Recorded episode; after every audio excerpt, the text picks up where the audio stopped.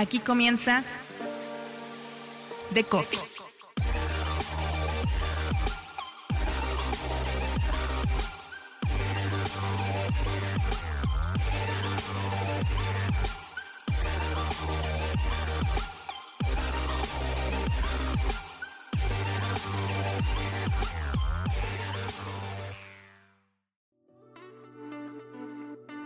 La oportunidad detrás de una guerra. La invasión de Ucrania por parte del ejército ruso ha provocado una marea de información y desinformación que ha tenido a grandes ganadores, quienes, los medios hiperespecializados en geopolítica internacional. En España, el orden mundial ha crecido un 76% con respecto a su tráfico habitual. Está por alcanzar los 3.500 suscriptores pagos y se ha convertido en objeto del deseo para medios generalistas que quieren tener opiniones calificadas para explicar qué está ocurriendo con la guerra. Su propuesta es de contexto, de profundidad, incluye una apuesta cartográfica única en el ecosistema de habla hispana y una certeza que perdurará. A la gente hoy le interesará lo que ocurre más allá de su país. La guerra nos ha hecho conscientes de que lo que pasa en un lugar repercute en otro, de que lo que parecía obsoleto, como los balazos, como los cañonazos, sigue más vigente que nunca. ¿Cómo cubrir una guerra y tener contenido contextual sin perder la identidad en aras de la inmediatez y el alcance? ¿Cómo prepararse para que esa audiencia que llega no se vaya una vez que haya un cese al fuego? ¿Por qué los medios generalistas necesitarán de los medios hiperespecializados, ya sea creándolos, adquiriéndolos o aliándose con ellos? Es Eduardo Saldaña, director y cofundador de El Orden Mundial. Yo soy Mauricio Cabrera y este es de Coffee, episodio 10, temporada 4. Comenzamos.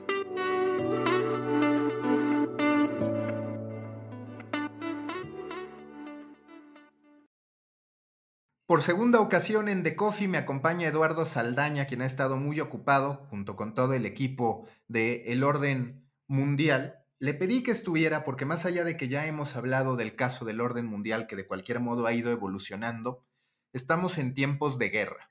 Y esos tiempos de guerra nos han movido la dinámica del día a día a todos, pero en particular a medios como el de él, el orden mundial, como Descifrando la Guerra, como varios más que intentan posicionarse en este rubro. Eduardo, gracias por estar en The Coffee. ¿Cómo es el día a día del orden mundial en estos momentos de guerra, de turbulencia geopolítica? Bueno, lo primero, gracias por invitarnos de nuevo, Maca, siempre es un placer y a los oyentes que estén ahí. Y efectivamente estamos en un momento de guerra y me preguntas, ¿cómo es el día a día? Es, ¿cómo te diría? También depende mucho de cómo lo oriente cada medio. Nosotros hemos eh, decidido que no podíamos dejarnos llevar por el minuto a minuto y el estar constantemente pendientes. Y eso fue una decisión interna que hicimos de cómo vamos a abordar esto que está ocurriendo. O vamos a estar pendientes, pero ¿cuál va a ser nuestra misión para con el público? para con nuestros lectores. Internamente, ¿cómo es? Estar internamente sí que tenemos que estar pendientes de qué pasa, sobre todo de dónde van los discursos y dónde van las tendencias y buscando qué temas podemos abordar. Eso por un lado. Y luego, a su vez, siendo conscientes de cómo vamos a encajar en el sistema de medios eh, generalistas. Porque nosotros somos un medio de hipernicho que sabe de internacional. Y ahora hay una demanda, de repente, una explosión muy grande de gente que sepa de internacional. Entonces, podemos cubrir esa demanda para, sobre todo, radios, televisiones, eh, prensa escrita que te llaman para, para preguntarte, pero tenemos que cubrir esa demanda y a su vez mantener toda la estabilidad de nuestro propio proyecto, porque un medio pequeño como, como el nuestro también puedes eh, morir de éxito. ¿no? Si de repente tienes un pico de demanda, te centras en exceso y abandonas todo lo demás, puede caer. Entonces ha sido, han sido sobre todo dos semanas de mantener muchos equilibrios. Ahora ya estamos un poco más estabilizados porque el conflicto pues no es que se empiece a estabilizar, pero mm, al no dedicarnos a ir viendo cómo está yendo cada frente y cada avance, lo que estamos buscando es un contenido más de fondo, más de analizar hacia dónde va este, este conflicto y cómo puede afectar al mundo, ¿no? Que al final es lo que la gente empieza a demandar, más de cómo está la situación en el día a día. El hipernicho, a final de cuentas, en temas como el tuyo, como el del orden mundial, incluso como el mío, el de los medios, pues digamos que sí, no atiende por fuerza la inmediatez, pero sí atiende el contexto. O sea, eh, uno entiende que tienes que montarte en aquello de lo que se está hablando y entonces, aunque en teoría tienes tiempo para preparar, te sientes movido hacia el contexto, hacia la inmediatez. ¿Ustedes cómo han buscado equilibrar esto, entendiendo que sí hay tendencias, que esas tendencias son oportunidades para los generalistas y para los de hipernicho, sin descuidar, como tú dices, lo que debe ser desde su perspectiva y también desde la audiencia que han construido el orden mundial? Pues a ver, ¿cómo lo hemos hecho? También es cierto que nuestro trabajo nos ha permitido ir teniendo una reserva de, contenido evergreen que te ha permitido ofrecer mucho contexto en un momento de mucha demanda. Y de hecho, cuando estalló la invasión, nosotros ya veníamos publicando artículos, mapas sobre el tema. De hecho, decidimos abrir uno de los mapas que habíamos publicado unas semanas antes sobre los escenarios de invasión de Ucrania, viendo la cantidad de demanda que empezaba a haber sobre el tema lo abrimos por completo y se lo ofrecimos al, al público en redes y voló y sirvió para que la gente entendiera lo que estaba ocurriendo, porque el objetivo al final tiene que ser ese. Nosotros sabemos que a nivel de recursos no podemos permitirnos el estar eh, en, terreno o el estar pendientes a través de esa eh, búsqueda de información abierta, ¿no? ese OSINT, y transmitírselo al público. Y lo que dijimos es, vale, con nuestros recursos vamos a darles las herramientas para poder complementar todas esas imágenes que están viendo en redes sociales, eh, desde Twitter, TikTok, en televisión, entonces, eh, hicimos un trabajo muy grande de eso, los primeros días, sobre todo, de recopilar, de preparar newsletters especiales, de hacer hilos con, por ejemplo, mapas para entender eh, y, tener contexto del conflicto de Ucrania, artículos que ayudaban a entender la historia de cada parte, desde Crimea, origen del Maidán, la Rusia de Putin, ¿no? Entonces, sí que conseguimos mm, armar contenido para eso y luego, por ejemplo, usamos eh, herramientas como los espacios de Twitter, nos han venido muy bien para el público de Twitter y la verdad es que mm, en el que hicimos el primero había llegó a haber 3.000 personas conectadas, que es una cifra muy alta para un espacio de Twitter, ¿no? Eso y luego lo que te digo, lo de complementar con la televisión e intentar ir jugando un poco con esos equilibrios. ¿Cuánto creció tu cuenta de Twitter, la cuenta del orden mundial? Mm. durante Spaces, porque lo cierto es que yo sí he validado a través de distintos ejercicios que empiezan a caer los, los followers, a ver, ¿no? Porque eso sea necesariamente lo que uno busca, pero es cierto y coincidirás, justo lo quiero conectar con otra pregunta. Por un lado, esto de Spaces y el resultado ya en la cuenta, digamos, recurrente de seguidores en Twitter. La segunda es, Claramente a todos nosotros que estamos en los hipernichos, pues nos gusta cuando televisoras, radiodifusoras nos buscan para emitir nuestra opinión. Pero llega un punto en que sí dices, no tendría que haber una remuneración, otro tipo de beneficio, porque pues te saca de tu día a día.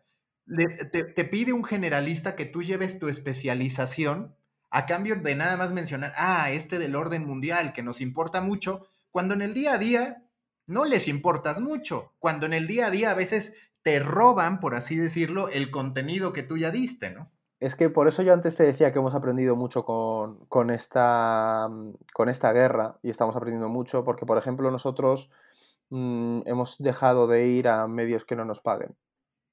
Porque el coste de tener que dedicarle tiempo a eso no es lo mismo. Si es una llamada telefónica rápida y hay buena relación y es algo que se puede hacer eh, rápidamente, no hay problema. Pero en un pico de demanda como este, si quieres ocupar todos los espacios, acabas pegándote un tiro en el pie y nosotros viendo el crecimiento que teníamos, porque a nivel, no crecimos tantísimo en Twitter, aunque creo que sí hemos ganado como 10.000, 15.000 seguidores. En Instagram, por ejemplo, sí que fue un crecimiento tremendo. O sea, en Instagram a lo mejor mm, pasamos de, a lo mejor no, pasamos de 45.000 a 62.000 seguidores.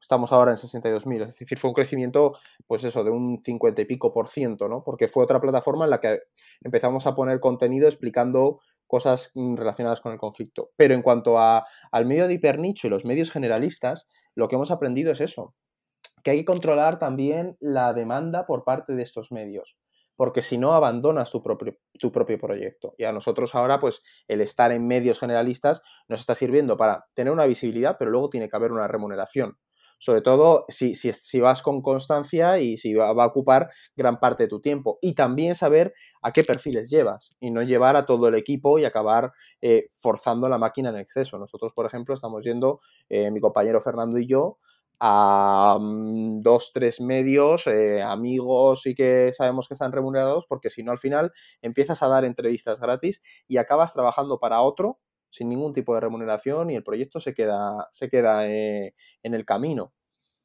Vale decir que a mí no me ha cobrado Eduardo por estar en este No, claro, no, no, no. pero, sí, te voy a invitar unas tapas o algo cuando vaya a España tú vengas. Es distinto, es distinto porque eh, sobre todo mm, contigo nos llevamos bien, tenemos buena relación, tu, trabajo nos gusta mucho, pero luego no es una demanda constante. Exacto. Es decir, nosotros tenemos una buena relación. Lo que ocurre con estos momentos de crisis es que al final, yo entiendo, un periodista necesita sus fuentes, pero claro, tú también tienes tu límite, ¿no? Y, tienes que, ver, si yo me dedicara a esto, tuviera un sueldo completamente y mi trabajo fuera hacerlo de manera gratuita, bien, pero yo trabajo para un medio y al final tengo que nutrir un medio que es de hipernicho, ¿no? Entonces, tienes que discriminar y es cierto que nosotros vamos a, medios de manera gratuita, pero uno elige. También es importante elegir muy bien los espacios en los que se está. Porque este tipo de, Porque lo mismo pasa con esto como te puede pasar con un Twitch. Que el Twitch es la nueva trampa para los medios de... O sea, el, el, que te inviten a un canal, si es tu canal, eso lo estás ganando para ti, pero que te inviten a otro canal muchas veces y acabes al final también estás hipotecando tu tiempo y no hay que, no hay que descentrar eso y decir, al fin, es lo mismo que un medio generalista. Y de hecho, muchas veces con menos audiencia. Y que quizás los creadores debamos entrar en, una dinámica de, sabes, aunque sean cantidades pequeñas, pero empezar a reconocer el tiempo de los demás, porque sin duda es, es, uno de esos temas que empiezan a estallar, ¿no? El decir, me están invitando a muchos lugares, por fortuna, pero también es cierto que uno como creador de contenido necesita alimentar su audiencia y su negocio. Claro. Acabará estallando, yo es que en esto tengo mis, eh, mis eh, teorías, pero creo que acabará estallando más tarde o más temprano. Entiendo que si es en la misma plataforma puedes compartir audiencias y generas sinergias, pero por ejemplo nosotros, nuestro, nuestro enfoque mm, como medio de hipernicho está todo muy dirigido hacia llevar tráfico a la web y generar suscriptores ahí crear una comunidad, por supuesto, pero el centro de esa comunidad es la página web, porque es algo que nosotros controlamos. No estás trabajando para una plataforma externa en la que tú no controlas lo que ocurre ahí, ¿no? Entonces, ¿qué, pasa? Que al final te interesa, pues a lo mejor salir en otras webs para que posicionen la tuya, sí eso, pero acudir a un canal de YouTube, por ejemplo, pues tienes que tener buena relación con esa persona y, te tiene que a lo mejor rentar a nivel de visibilidad o de que echas un buen rato, que a veces también sirve el estar en un espacio en el que desconectas, ¿no? Pero mm, si tuviéramos un canal de YouTube, pues nos rentaría mucho más, porque al final, pues eso generas una sinergia y compartes públicos que están acostumbrados a esa plataforma. Pero yo creo que a futuro se generarán problemas en eso, porque mm, a lo mejor invitarte a un canal de, de eso, de YouTube, de Twitch, de lo que sea, dices, oye, es que no me estás pagando, no gano tanto y al final es aquí media hora hablando o una hora hablando, ¿sabes?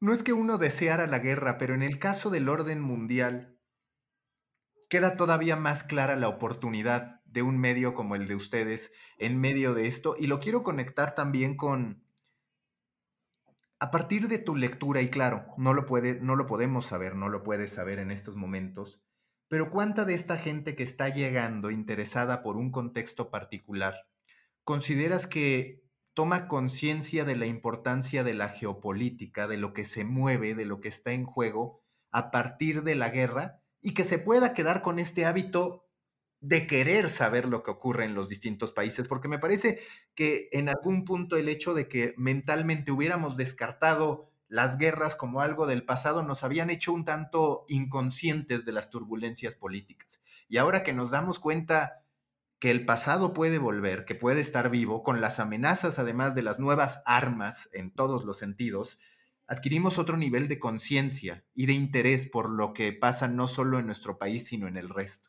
Sí. Mm, pues no te sabría decir un porcentaje, pero sí sé que de la audiencia que nosotros estamos ganando, de los suscriptores, Mm, va a haber un, yo creo que nuestro, nuestra retención va a ser alta. Y te explico por qué. Porque es un conflicto que no va a ser breve. Si la invasión hubiera durado mm, cuatro días, como se esperaba, te diría que bueno, a ver a qué nos enfrentamos porque ya es una resaca.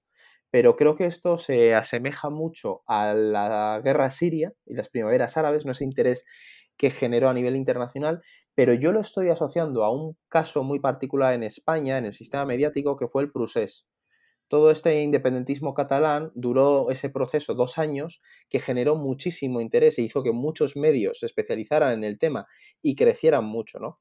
Pero si lo enfocamos desde el punto de vista internacional, el, el mejor ejemplo serían las primaveras árabes y la guerra de Siria, sobre todo, porque ahí hubo mucha gente que se interesó por el mundo árabe y estuvieron dos años, tres muy pendientes de eso. Pero esto, como va a tener una magnitud mayor, porque es un conflicto bélico en las puertas de Europa y un conflicto bélico que está involucrando o está haciendo que países mm, potentes como Estados Unidos, el bloque europeo, reaccionen con sanciones, involucra a Rusia, eh, está la amenaza nuclear, ¿no?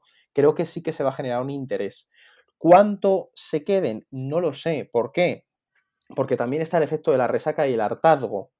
Y eso es algo que los medios de hipernicho tenemos que ser conscientes de ello. Eso por un lado. Y luego el riesgo que corres como medio pequeño de hiperespecializarte. Es decir, de que esta demanda de, del tema Ucrania-Rusia es tan alta que empiezas a destinar todos tus recursos solo a cubrir o a abordar contenido de eso y dejas de abordar otro tipo de contenidos que a futuro te vendrán bien para cuando este pico de información o de interés del público empiece a bajar, ¿no? Entonces, yo creo que ahora lo que hay que hacer es toda esa gente que ha llegado interesada por el conflicto y cómo ese conflicto les puede afectar, también los medios de hipernicho tenemos que educarlos, entre comillas, ¿no? Es decir, ofrecerles más contexto, más contenido que les hagan ser aún más conscientes de lo importante que es lo que pasa en el mundo. Ya no solo este conflicto, sino a lo mejor también lo que está ocurriendo con el nombramiento, por ejemplo, de Gabriel Boric, que ha sido ahora, o la importancia que tiene que un conservador haya llegado a Corea del Sur, por ejemplo. Ir ofreciendo contenidos nuevos o otros contenidos que tú antes ofrecías, pero haciéndoselos llegar a ese nuevo público para reforzar esa idea que ha despertado este conflicto. Desgraciadamente ha tenido que ser así, pero esa idea de lo importante de lo internacional que, que ellos tienen ahora, ¿no? ¿Qué tan grande ha sido el levantón de audiencia del orden mundial a partir de la guerra entre Rusia y Ucrania? Pues ha sido muy alto. Es decir, bueno, mm, veníamos ya haciendo cifras crecientes porque estaba habiendo un interés por lo internacional, el coronavirus también sirvió para eso, pero por ejemplo, febrero lo hemos cerrado con dos millones y medio de visitas, es decir, un millón doscientos mil usuarios únicos, que eso es una, una bestialidad a nivel de usuarios, pero es que a nivel de suscriptores, de hecho, mira, lo voy a comprobar ahora mismo porque lo tenía pendiente de comprobar. Creo que habremos llegado ya a los 3.800 eh, suscriptores en orden mundial, suscriptores de pago, que para un medio como el nuestro es muy alto, ¿no? Y además creo que eso lo comentamos la última vez que estuve aquí. Nosotros tenemos calculado cuánto tiempo tarda más o menos. Mira, 3.807 ahora mismo. Entonces, eso para nosotros, esto es un hito, porque estamos a 200 del objetivo que nos habíamos marcado para julio. Entonces el crecimiento es muy bueno. El problema que tenemos es la retención de esos usuarios. A lo mejor ha llegado mucha gente interesada por lo que está ocurriendo que luego se da de baja. Pero bueno, eso es un trabajo que hay que hacer. Y luego también ese aumento de audiencia ha hecho que lleguemos a un público nuevo y tenemos que, ser conscientes de que hay que intentar que vuelvan. Y este mes, por ejemplo, de marzo, las cifras de, de tráfico también están siendo muy altas. Eso a nivel de tráfico y en redes sociales también. Ahora estamos notando un parón, o sea, es cierto que el crecimiento se ha ralentizado en, por ejemplo, redes como Instagram o, Twitter. LinkedIn también hemos crecido bastante, que es una red social que a un medio de hipernicho como nosotros nos viene muy bien porque llegas a un público cualificado, profesional, ¿no? Pero en general sí que ha habido un crecimiento muy grande. Ahora habrá que ver si ese crecimiento grande se materializa en suscripciones y en, unos usuarios y un público de calidad, ¿no? Recurrencia, que vuelvan. También hemos crecido en las suscripciones al boletín. Hemos hecho algunos newsletters especiales con contexto, desde mapas para entender el conflicto, artículos que tienes que leer para entender la cuestión de Ucrania. Y eso ha hecho que también, pues, hemos, muchos nos han escrito, pues se lo he mandado a mi, a mi tía, a mi amigo, y eso también ha traído nuevo público que acuden a ti como una fuente para encontrar respuestas. Y eso es muy importante, porque creo que hemos sabido eh, dejar claro a la gente que le somos útil. Y los medios de hipernicho en contextos como este tienen que ser útiles, tienen que cubrir necesidades del público, desde el estar informado de lo que está ocurriendo ahora a ir a un sitio en el que sabes que vas a encontrar el contexto que te va a ayudar a entender lo que está pasando. Y eso nosotros hemos hecho mucho énfasis en eso. ¿Cuál era la cifra de usuarios únicos que ustedes tenían antes de la guerra, en promedio? Pues estábamos como en unos 800.000, entre 600.000 y 800.000, porque como va variando, en visitas estábamos en torno a las 900.000 visitas. Entonces, si haces 900.000 visitas, un millón, estás haciendo como unos 700 mm, y pico mil usuarios únicos. O sea que si se han doblado por ahí un 50%, un 750%, un, sí. Sí, un 75%. sí, sí, sí, sí. O sea, y tengamos en cuenta que febrero es un mes con 28 días. Sí, sí, es decir, el crecimiento, ese, el día de la invasión, por supuesto, hicimos récord de, de visitas histórico en nuestra web. Supongo que le habrá pasado lo mismo a todos los medios.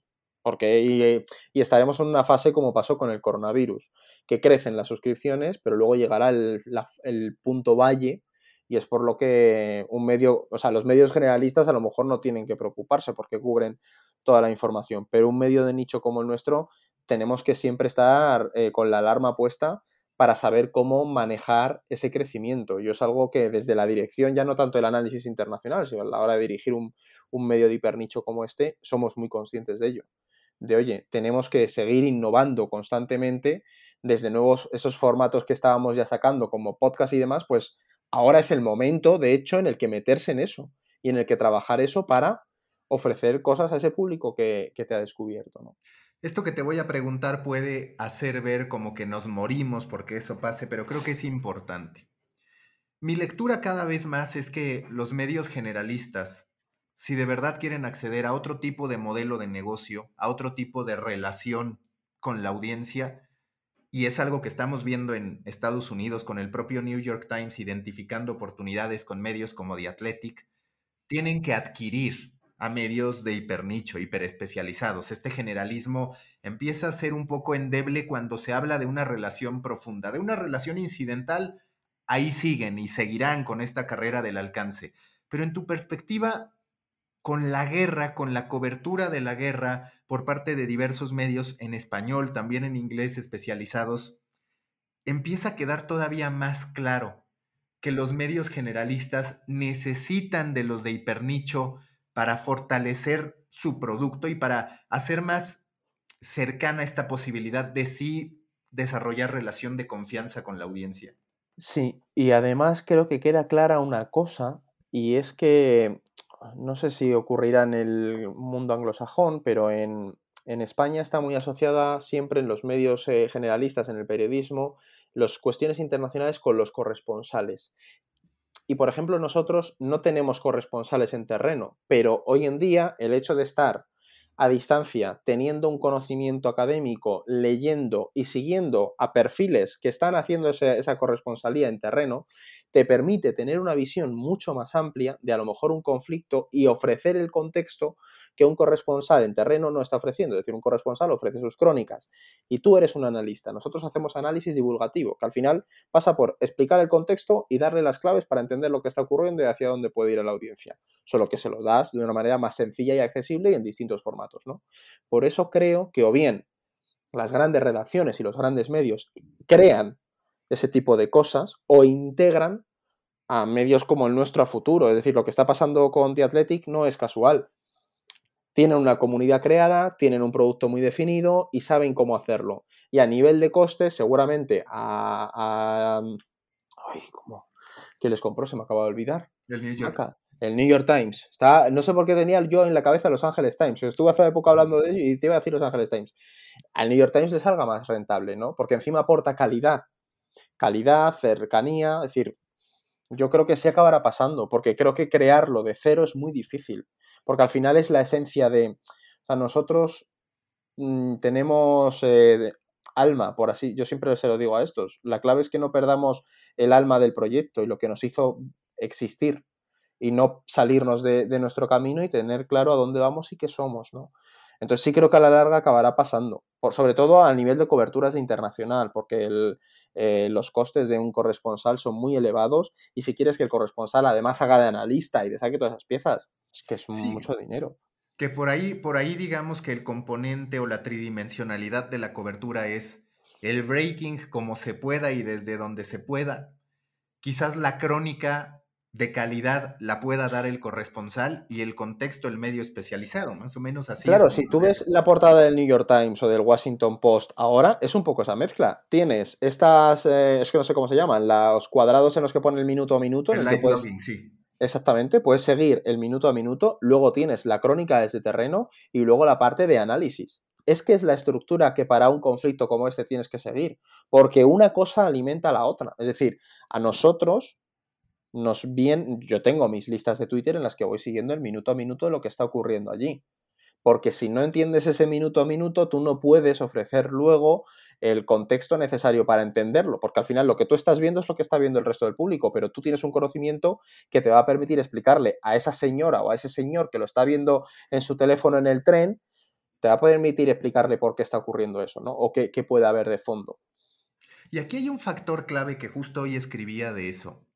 Eh, aparecen todas estas encuestas que dicen, los medios ven las suscripciones, ven eh, eh, la adquisición, la generación de leads y demás como sus prioridades. Y yo decía, es que lo que no se están dando cuenta es que quizás de lo más complicado de eso que están proponiendo no sea ni siquiera restablecer su relación con la audiencia, sino poder atraer al talento necesario para hacer ese tipo de contenidos y ese tipo de periodismo.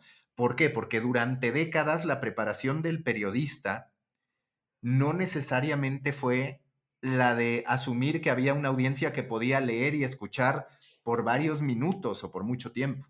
Y hacerlo sin presión. Y eso es algo que nosotros, y estoy contento de haberlo hecho, hemos conseguido eh, cubrir todo lo que está ocurriendo en Ucrania sin forzar al equipo de la oficina a nuestros trabajadores. Y eso creo que es muy importante. Nos hemos forzado nosotros, que somos al final los que dirigimos el medio, y oye, pues si tienes que echar más horas, te toca, eres el dueño, ¿sabes?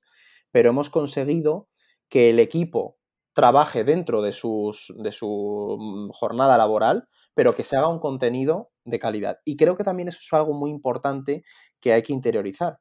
Y es, si tu gente no puede trabajar el contenido mm, de manera sosegada, no acaba siendo diferente, porque el, agobio te lleva a sacar cualquier cosa, ¿no? Y eso creo que también es algo que habrá que, modificar. Por ejemplo, nosotros hace dos días, mm, nuestro cartógrafo Abel, Abel Gil sacó un mapa que yo me quedé alucinado, que era un mapa y un análisis de la importancia de la red urbana de Ucrania para poder comprender por qué se está yendo a por unas ciudades concretas.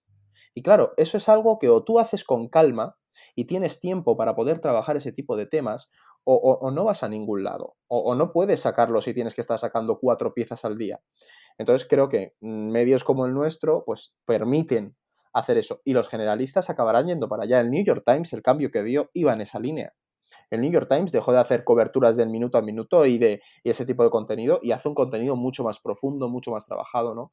Entonces creo que tendremos que ir a eso. Pero mm, pasa por un cambio también en, la mentalidad de la propia, em, del propio medio como empresa, ¿no? Es decir, claro que te tienes que fijar en las suscripciones y claro que tienes que fijar en los ingresos, pero no tienes que pensar en ello como si estuvieras eh, vendiendo eh, paquetes de tabaco o, camisetas, ¿no? La compra, la suscripción pasa por otros, otros elementos psicológicos que hacen que la gente acabe convirtiendo. Y parte de ello también es la comunicación con ellos, el mostrar la esencia de ese, de ese medio, el transmitir un mensaje, una idea del por qué me quiero suscribir aquí, por qué quiero formar parte de esta comunidad, qué me ofrecen. Tienes que identificar a tu público. Es un público transaccional, es un público que, le gusta lo que haces y quiere apoyarlo para que sigas haciéndolo es muy variado y hay que trabajarlo bien. Y al final el contenido también va un poco en esa línea, ¿no? En, en, saber cubrir esas necesidades.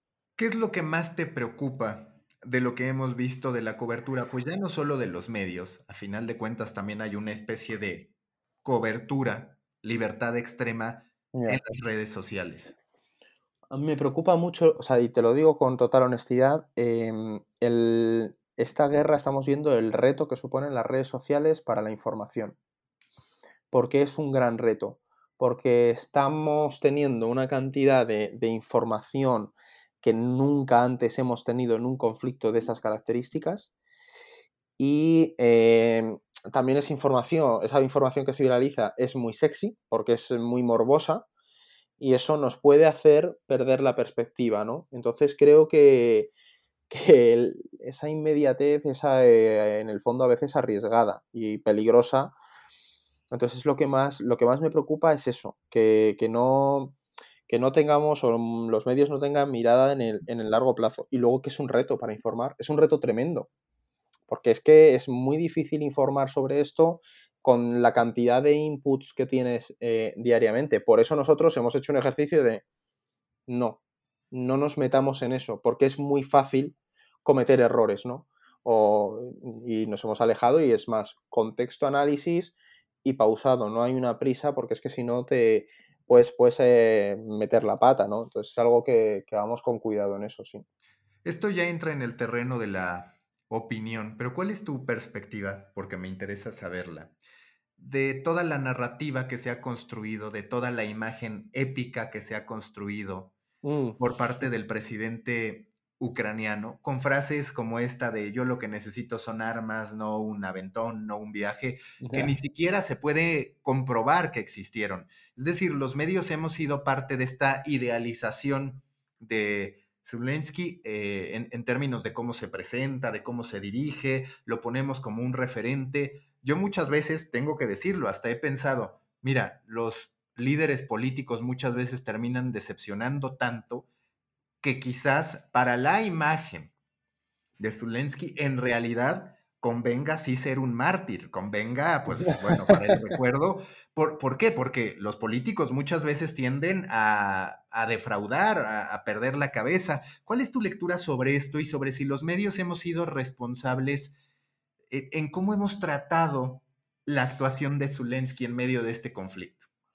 Es muy buena pregunta. A ver, eh, voy dos partes. Por un lado, los ucranianos lo están haciendo muy bien, es decir, están manejando una comunicación y han entendido cómo funcionan eh, las redes sociales y el discurso que tienen que lanzar, y lo han entendido mm, y les, están les está funcionando mejor que, a Rusia, que era, mm, teóricamente, todos pensábamos que era una gran potencia de la, de la desinformación y la propaganda, y fíjate, mm, los ucranianos le están haciendo, mm, mm, son unos rivales muy altos, bueno, están ganando la partida y sobre todo porque creo que han entendido, el, han sabido tocar el punto de, la épica. Y eso es algo que, que para toda Europa del Este les está funcionando muy bien. Eso por un lado. Y luego por otro, el papel de los medios y la idealización a lo mejor de la figura de Zelensky. Esto nos pasó ya con, a lo con un Abiy Ahmed, que era el presidente etíope, este que le dieron el Premio Nobel de la Paz, que luego, mira, acabamos con la guerra civil de Etiopía mm, y fue eso un desastre. Creo que tendríamos que a lo mejor haber sido más cautos.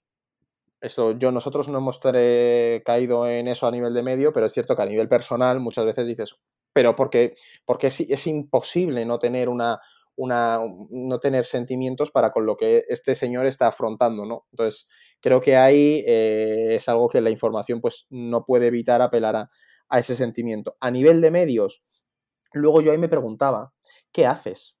Es decir, en el momento en el que mm, puedes ser mucho más objetivo, por supuesto, pero corres el riesgo de a lo mejor legitimar esa, invasión. Es que es, una, es que es una situación muy complicada porque por un lado tienes la demanda de tu público, que tu público está demandando leer más sobre este señor al que están viendo en redes sociales que parece que poco más es un héroe mm, para todo el continente europeo y el mundo, las democracias liberales del mundo, ¿no?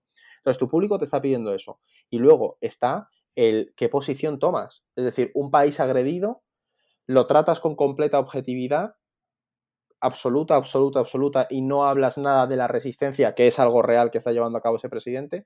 Entonces creo que al final es muy fácil que se tienda a la idealización de la figura, pero lo que los medios tendrían que hacer es plantearse que a futuro, si Zelensky al final sobrevive y esto sigue avanzando, tendrás que informar también de sus carencias, ¿no?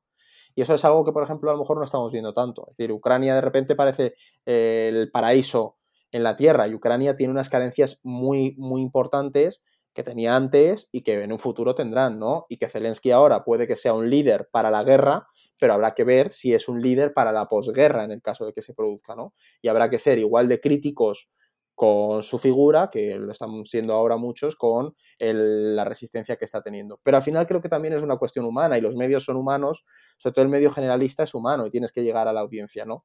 Y la audiencia es cierto que te está demandando eso. ¿Por qué? por la presión que ejercen las propias redes sociales, porque las redes sociales estás viendo esa idealización de la figura constantemente y la heroicidad del personaje, ¿no?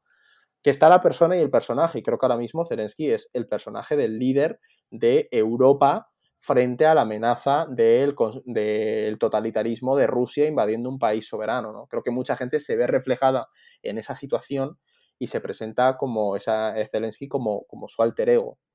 Sí, yo me he puesto mucho a pensar en eso. Por ejemplo, ahora que encontré un artículo del Daily Mail en el que se habla de cómo en realidad, en el momento en que ocurrían las cosas, a Winston Churchill no le compraban tanto sus discursos o no los llamaba la Yo es que estaba, estaba pensando en Churchill mientras estaba hablando. Sí, sí, justo ahí venía el análisis de decir, a ver, lo idealizamos, sus discursos de guerra hoy son idealizados y pasaron a la historia universal, pero en el momento la reacción, cuando menos de los británicos, no era en realidad la misma que nosotros visualizamos de no, cómo arengó a su pueblo, cómo lo motivó y demás, es simplemente un, tema ahí que me...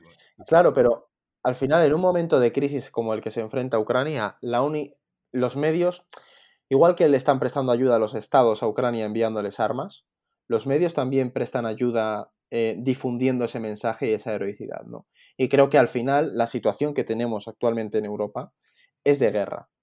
No, es una, no hay una guerra de facto, eh, España no está en guerra con Rusia, pero estamos eh, aplicando unas sanciones y un, nivel de presión mm, mm, cercano a una guerra, ¿no? Y al final los medios son parte también de, y las redes sociales son también parte de ese modelo de globalización liberal. Y aquí se está luchando, en el fondo, por la defensa de unos valores y unos consensos de, mínimos que se habían establecido. ¿no? Entonces creo que los medios al final también juegan un papel en eso. Y la ayuda que puede prestar un medio a un Zelensky es alzar su figura y conseguir que tenga apoyo internacional. Creo que e, es, es, parte de eso, ¿no? Por eso de repente tienes a los medios rusos demonizando su figura, ¿no? Al final también juegan un poco ese papel. Encontrar la objetividad en medio es muy difícil. Yo siempre he entendido que la objetividad no existe. Entonces es muy difícil en esta situación, porque tienes que encontrar a lo mejor un discurso, pues eso, lo más coherente posible y cuando se aborde una cosa, sus éxitos, sus éxitos, sus derrotas, sus derrotas.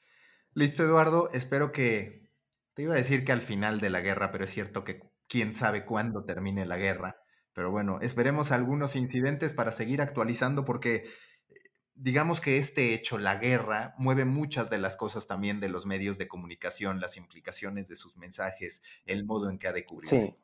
Y veremos cambios, ¿eh? Yo es algo que, creo que va a ocurrir. O sea, vamos a ver cambios en los medios generalistas y en los medios de hipernicho como el nuestro, porque lo internacional ha pasado a importar. a importar y a estar en la primera plana. Se ha comido toda la información que pueda haber a nivel nacional se la ha comido por completo la guerra de Ucrania, porque mm, evidentemente se lo va a comer por la relevancia que tiene, pero creo que vamos a ver inversiones en las patas de política internacional, porque esto va a tener ramificaciones que todavía no nos hacemos una idea, entonces lo internacional va a estar muy presente durante bastantes meses y me atrevo a decir un año o dos mínimo va a estar ahí. Venga Eduardo, muchísimas gracias.